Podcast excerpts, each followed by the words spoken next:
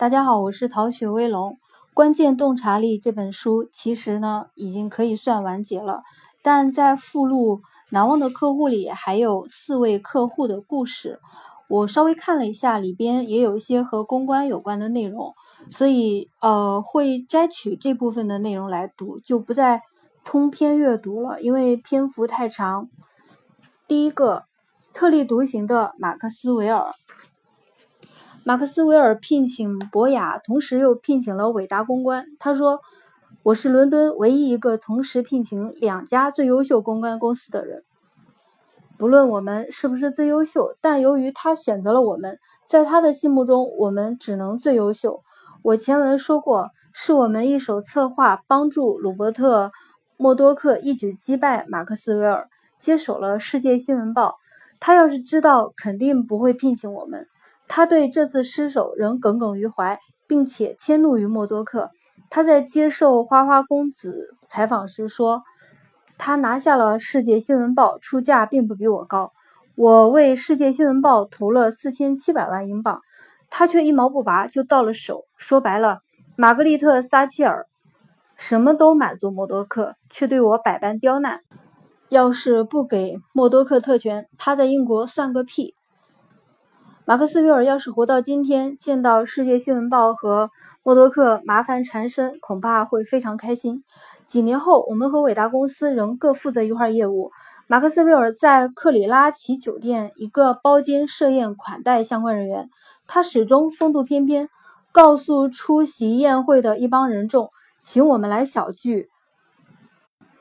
是要宣布他刚刚聘请了一个人，专门负责公司内的全部广告业务，联络广告公司啊，公关公司。我们注意到他提到公关公司时用的是单数，言下之意是不久要开掉一家公司。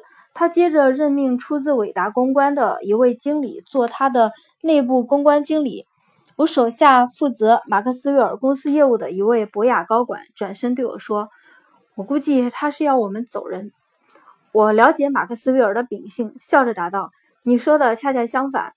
从伟达公关挖走了一名高管，意味着他如今可以了解该公司的见解、专长和门路。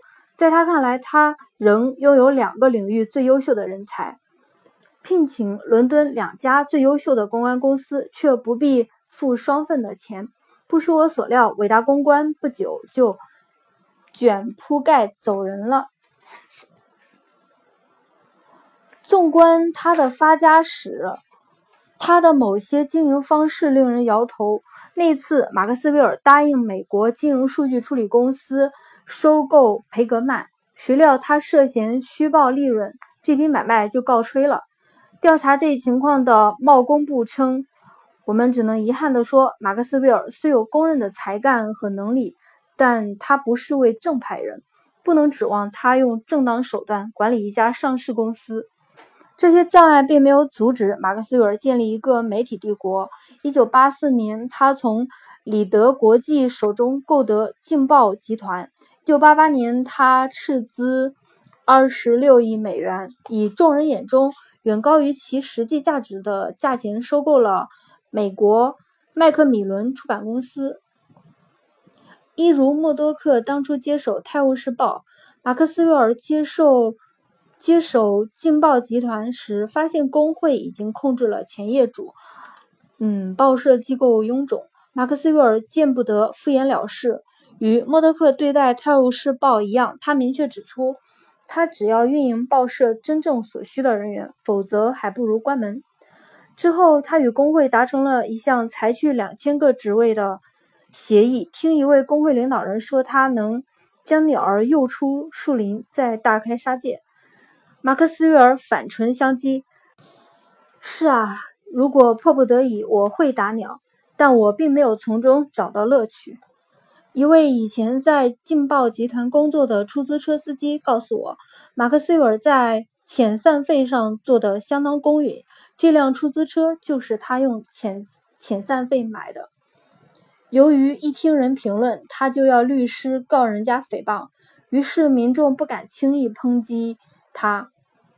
侦探称他为罗伯特上尉和怪杰克人。相比贬损之词，这不过是开个玩笑。但侦探，呃，可能是一本杂志吧，因此惹祸上身，最后赔了二十二万五千英镑才了结官司。马克思韦尔一向愿意听别人的意见或建议，只要认为有益，他都能欣然采纳。不过，到了要付采纳创意的费用时，他往往要你放弃所有权。他一般会将功劳纳入自己的名下，说他早就想到了。他不喜欢别人亦步亦趋，更喜欢别人循着大方向自己摸索。每逢我奉上我们的月账单，比方说六千英镑，他一般会扫一眼，然后摇摇头说。你们公司所做的工作我很满意，我这就给你签一张五千五百英镑的支票，你意下如何？我一般都会答应，否则不知道何时钱才能进账。我了解他的为人，所以每逢进送账单前，我一般都会要财务部按我们的收费标准在原数上加五百英镑。好鸡贼呀！马克思韦尔的一大轶事是关于抽烟。由于他接受《新闻周刊》采访时承认过，所以我知道确有其事。罗伯特是个烟民，但他在办公室设了一个无烟区，规定任何人不得抽烟。有一天，他见有个人在吞云吐雾，于是走到这个人跟前，气冲冲地问：“你叫什么？你一周的薪水是多少？”抽烟者回答后，他对助手说：“去把财务部的人给我叫过来。”财务的人一到，他就下令。给这个家伙开一张六周薪水的支票，因为他不再为我们工作了。说完，就一阵风似的走开了。他事后才发现，那人不是他的员工，不过是一个来送信的邮差罢了。这里提到的罗伯特也是马克思韦尔。大约在一九九零年，正值他要在巴黎创办《欧洲人》这份泛欧报纸之际，我们下定决心终止与马克思韦尔的合作。这是一个极其难缠的客户，我们的人算是受够了。此后不久，他连遭厄运，他的公司每况愈下。我们事后获悉，为维持公司的经营免遭破产，他挪用了公司数亿英镑的养老金。幸亏后来由投资银行和英国政府填了这个窟窿。一九九一年，时年六十九岁的马克思韦尔从他的豪华游艇。